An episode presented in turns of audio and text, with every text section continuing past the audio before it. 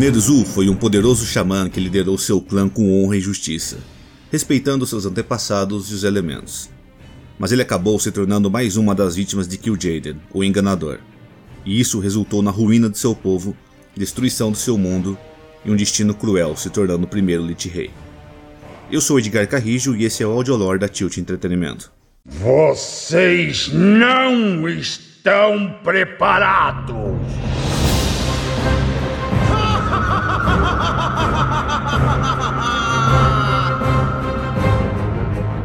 Suficiente. Temos de seguir adiante.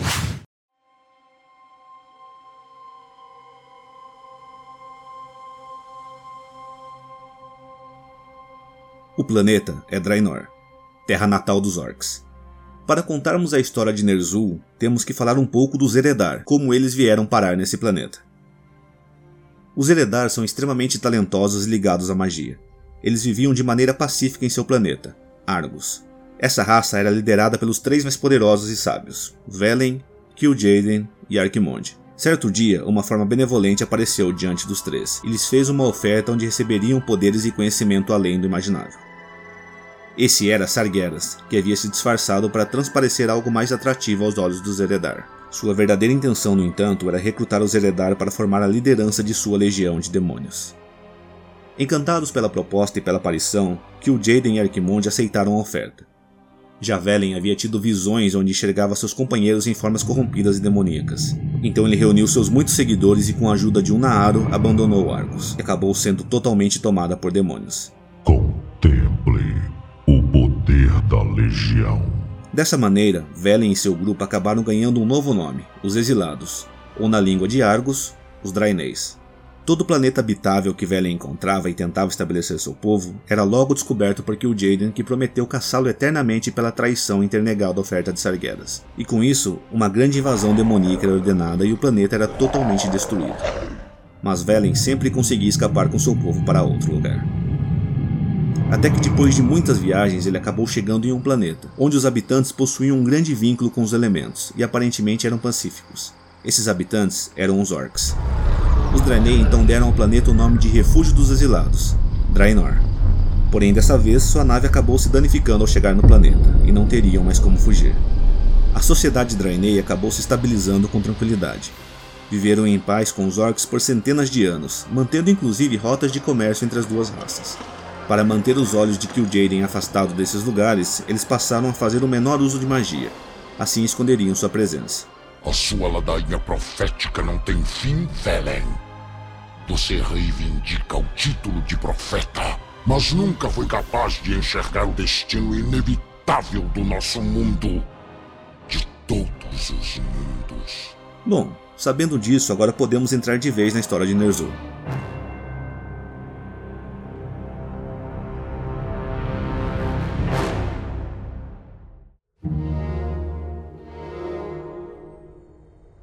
Em sua infância, Ner'zhul já demonstrava bastante coragem, sendo sempre reconhecido pelos mais velhos que viam nele um grande futuro como líder. Quando cresceu, se tornou um respeitado xamã. Possuía um contato muito íntimo com os elementos e os ancestrais. Sempre buscava a sabedoria e o melhor para o seu povo. Ele logo se tornou líder do seu clã, os Orcs da Lua Negra, e também tinha o respeito e admiração de todos os outros clãs de Orcs espalhados por Draenor. Todos os outros xamãs iam até ele procurando por conselhos. Kil'jaeden então descobriu onde Velen estava refugiado, porém ele não sabia que ele estava preso no planeta. Então dessa vez resolveu mudar o seu plano de ação. Em vez de mandar uma invasão demoníaca como fez das outras vezes em que Velen escapou, ele decidiu corromper os habitantes de Draenor para que eles destruíssem Velen e os Draenês. E notando a popularidade e influência de Ner'zhul, ele sabia exatamente quem ele deveria corromper. E para o seu plano fluir de maneira perfeita, ele contava com um outro agente. Um orc sedento por poder que não se importava realmente com seu povo. Ele queria apenas se tornar mais forte. Esse orc era Gul'dan. Gul'dan, usando sua magia vil, confrontou os espíritos elementais no trono dos elementos. E isso causou um distúrbio tão grande no equilíbrio que os elementos acabaram desligando sua conexão com os xamãs. As coisas estavam ficando difíceis para os orcs de Draenor começou a existir uma escassez de recursos naturais, doenças se espalharam por todos os clãs e os espíritos não mais entravam em contato com os vivos para entregar mensagens de sabedoria. Até que um espírito muito querido de Ner'zhul apareceu diante dele. Hulkan foi a esposa de Ner'zhul e havia falecido alguns anos atrás. Era sua fiel companheira para a vida. Ela eventualmente aparecia em forma de espírito para lhe dar algum conforto. Foi então que Kil'jaeden viu nisso uma maneira perfeita para aparecer diante de Ner'zhul. Ele usou a imagem de Hulkan para plantar em Ner'zhul a ideia de que os Draenei eram uma ameaça para o seu povo, que o plano deles era destruir todos os orcs e também tomar o planeta, e que era a responsabilidade dos Draenei tudo o que estava acontecendo com os elementais e com suas terras. Sendo assim, os Draenei deveriam morrer. Ner'zhul a princípio estranhou a maneira como a mensagem fora passada, já que em vida Hulkan jamais falou em um tom tão autoritário assim. Ela jamais tinha desenvolvido aspectos de liderança. Porém, conforme que o Jaden continuava com as aparições e semeando a mesma ideia, Ner'zhul por fim resolveu passar a informação adiante. Em uma reunião entre todos os clãs, ele relatou a todos a mensagem que havia recebido dos espíritos. Ele afirmou que todos os clãs deveriam se unir como um só povo para vencer essa guerra. A grande maioria dos líderes não ousou questionar Ner'zhul, já que eles tinham uma fé muito grande nas mensagens de seus espíritos. Porém, nem todos gostaram da ideia, como por exemplo o líder do clã Lobo de Gelo, Durotan. Ele não concordou com a ideia de ir para uma guerra imediata, mas acabou aceitando ao menos preparar e treinar seus guerreiros caso seja necessário. E então, com a união de todos os clãs sob a liderança de Ner'zhul, nasceu a poderosa Horda. Pela Horda!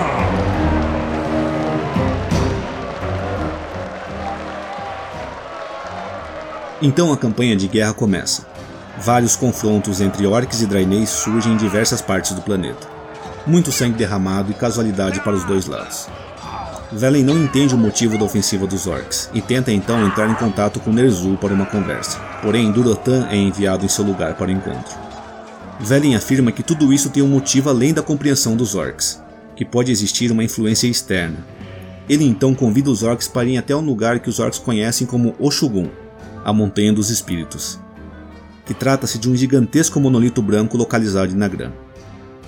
Embora os orcs olhem para esse monumento como um lugar sagrado, já que é onde os espíritos de seus antepassados mais aparecem, na verdade trata-se de Genedar, a nave acidentada dos Draenei quando chegaram em Draenor. E no interior da nave ainda habita o Naaru Kuri, que é uma divindade para os Draeneis e poderá explicar tudo o que está acontecendo. Durotan e os demais orcs ficam extremamente insultados pelas palavras de Velen. Dizer que dentro de sua montanha sagrada habita uma entidade da raça que aparentemente quer destruir eles, isso fez com que os orcs que estavam presentes tentassem matar Velen. Porém, Durotan impediu e levou Velen como prisioneiro. Durante seu período como prisioneiro, Velen conversou muito com Durotan. Falou sobre a existência de seres manipuladores e especialistas em enganar os demais com sussurros. A ordem de Ner'zhul era matar Velen. Porém, Durotan acabou libertando o Draenei, e se Ner'zhul quisesse matar Velen, que ele mesmo capturasse.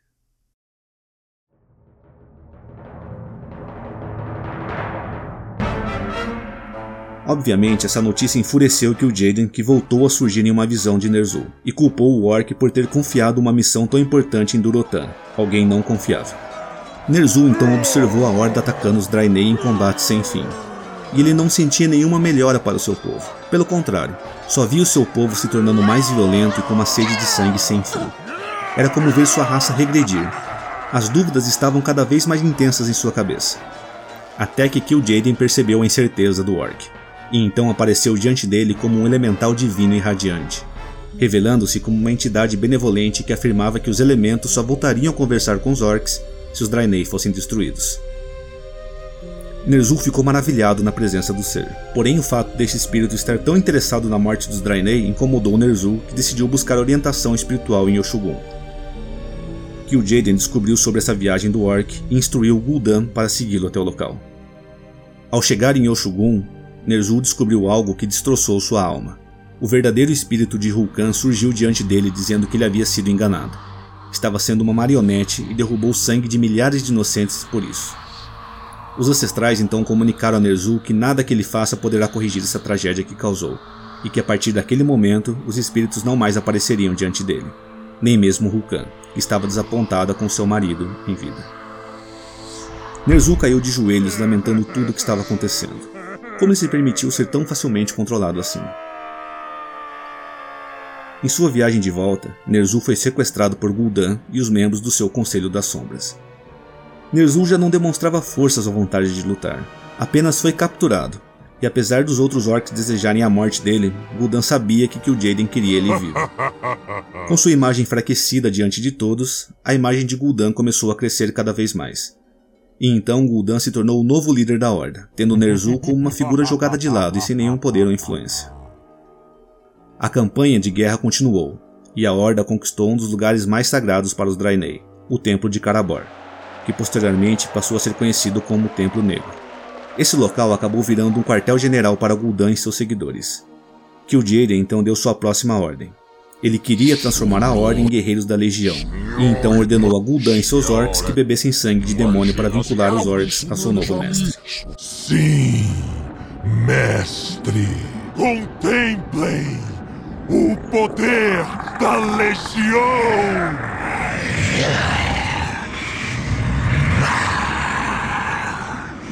O demônio Manaroth foi evocado no Templo Negro e ficou ali aguardando até que o momento certo chegasse.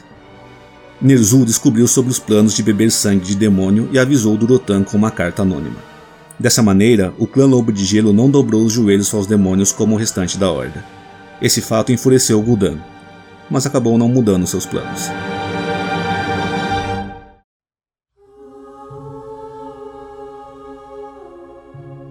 Após esse período, eventos de grande importância aconteceram. Estou falando da Primeira e a Segunda Guerra, mas irei falar desses assuntos em um episódio futuro. Durante o período das guerras, Ner'zhul ficou em Draenor, e nesse tempo todo sofreu com pensamentos e a culpa por ter trazido tudo isso para seu mundo. Tanta destruição e influência demoníaca sobre os orcs, fato que poderia levar até mesmo à extinção da raça. Os eventos finais da Segunda Guerra culminaram na Horda sendo derrotada e o Portal Negro sendo destruído.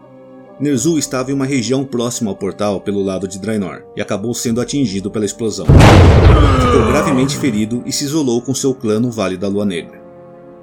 Os dois próximos anos de isolamento de Nar'zhul foram repletos de visões sobre a morte.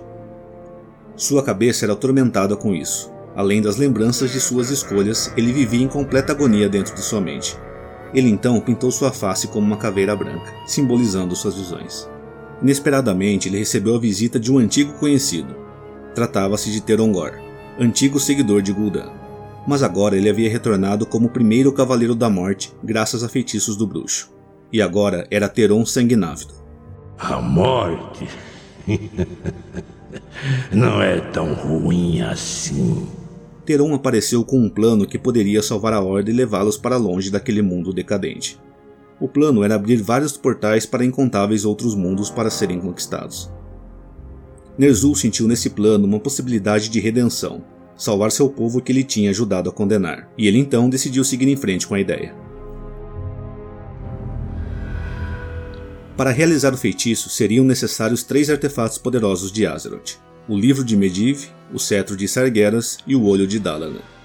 Esses três artefatos representam perfeitamente as três grandes constelações de Draenor, e um evento celestial que ocorre de muitos em muitos anos alinha essas três constelações, e esse era o momento perfeito para realizar o feitiço. Um último artefato era necessário, dessa vez apenas para abrir o Portal Negro. Tratava-se do crânio de Gul'dan, que havia morrido na tumba de Sargeras em Azeroth. O seu crânio acabou retornando para Draenor nas mãos de um orc bruxo, mas esse orc logo cedeu o crânio para Ner'zhul para que ele pudesse seguir com seu plano. Assim sendo, Teron Sanguinávido partiu para Azeroth e conseguiu adquirir os três artefatos rapidamente. O dragão Asa da Morte surgiu para Sanguinávido, oferecendo ajuda para levá-lo aos locais dos artefatos. E em troca, Teron teria que levar os ovos da prole de Asa da Morte para Draenor, para que seus dragões pudessem nascer tranquilamente. Enquanto essa busca era feita, o crânio de Gul'dan que estava em posse de Ner'zhul começou a corrompê-lo. O espírito do bruxo ainda estava lá, e cada vez mais Ner'zhul sentia crescer em si mesmo a necessidade de poder. O pensamento apenas em si, e cada vez menos em seu povo. Traços marcantes de Gul'dan. Quando Teron retornou para Draenor, Asa da Morte fez questão de ir junto. No encontro com Ner'zhul, o dragão exigiu como pagamento que também queria o crânio de Gul'dan. Ner'zhul, impressionado e intimidado com o poder do dragão, lhe concedeu o crânio, já que aquele artefato não seria mais útil para seus objetivos. E então Ner'zhul começou seus estudos sobre o grande feitiço dos portais. Ele chegou à conclusão de que o local mais apropriado para o feitiço seria o Templo Negro. A essa altura, a Aliança já tinha conhecimento do desaparecimento dos artefatos e já tinha começado sua campanha em Draenor.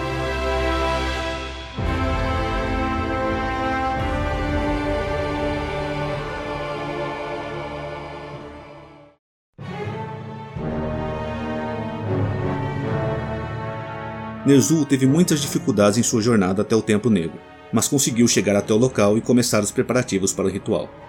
Nesse momento, Ner'zhul já estava totalmente cego pelo poder. Cada vez que ele notava mais todo o potencial dos artefatos e o poder com o qual estava mexendo, ele ficava cada vez mais cego em relação aos demais e pensava apenas em si mesmo, em aumentar e dominar seus poderes. Ele já não se importava mais com seu plano inicial de dar um novo mundo para seu povo, de redimir seus erros ou consertar as coisas. Ele estava tomado pela sede de poder, cego por sua própria arrogância. Ner'zhul reuniu energias nunca antes vistas em Draenor. Era um poder descomunal. Então ele conjurou os portais e decidiu partir sozinho, apenas com seus seguidores, deixando a horda toda para trás. A quantidade de poder foi tão intensa que o planeta não aguentou. O feitiço destroçou Draenor, deixando o planeta como está hoje, conhecido como Terra-Além, totalmente devastado e diferente do que era.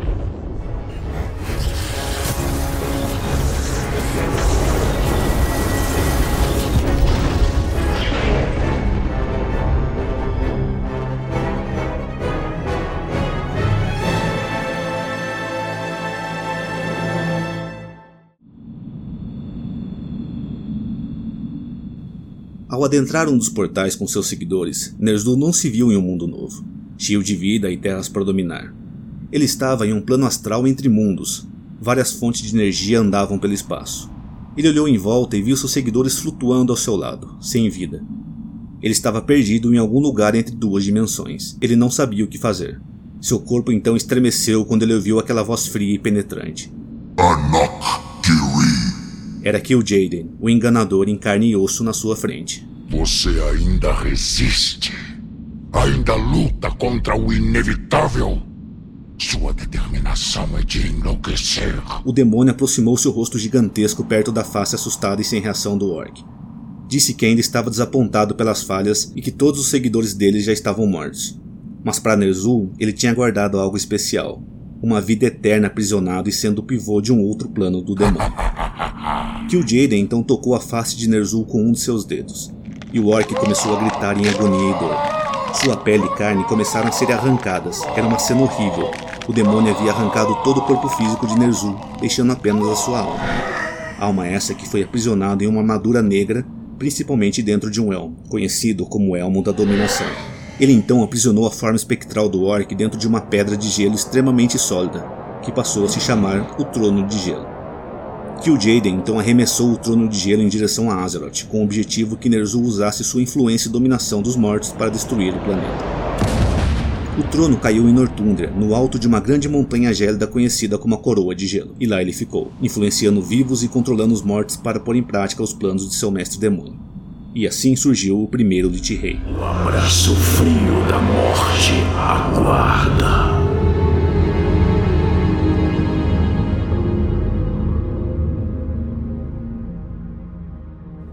Ner'zhul como Lich Rei começou a influenciar pessoas poderosas para atraí-los para sua causa, como por exemplo Kel'Thuzad. Você servirá a mim. Ele também chegou à conclusão que não iria seguir os planos de Kil'jaeden, que iria traí-lo e então ele teria controle total da situação.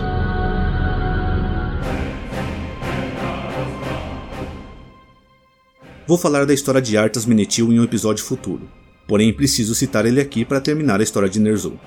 Finalmente, o Lich Rei sentiu que precisava de um corpo físico para liberar todo o seu poder e governar os mortos sem restrições.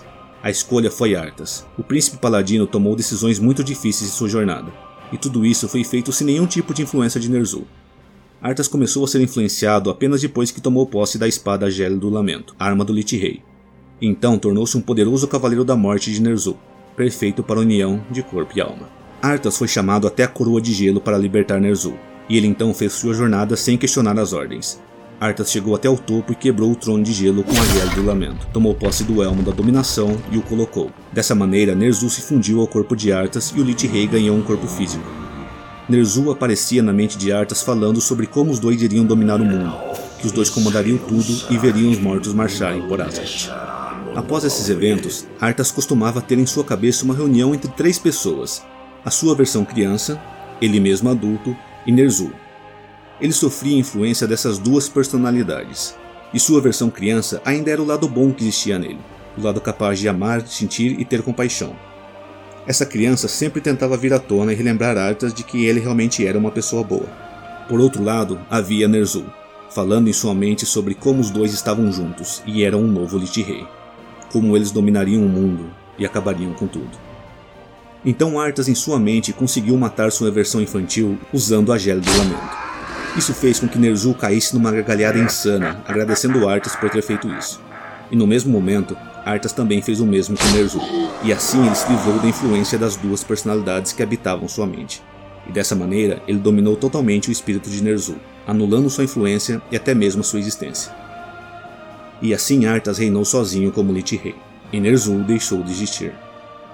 Eu sou Edgar Carrijo e esse foi o Audiolore da Tilt Entretenimento. Espero que tenham gostado e até o próximo episódio.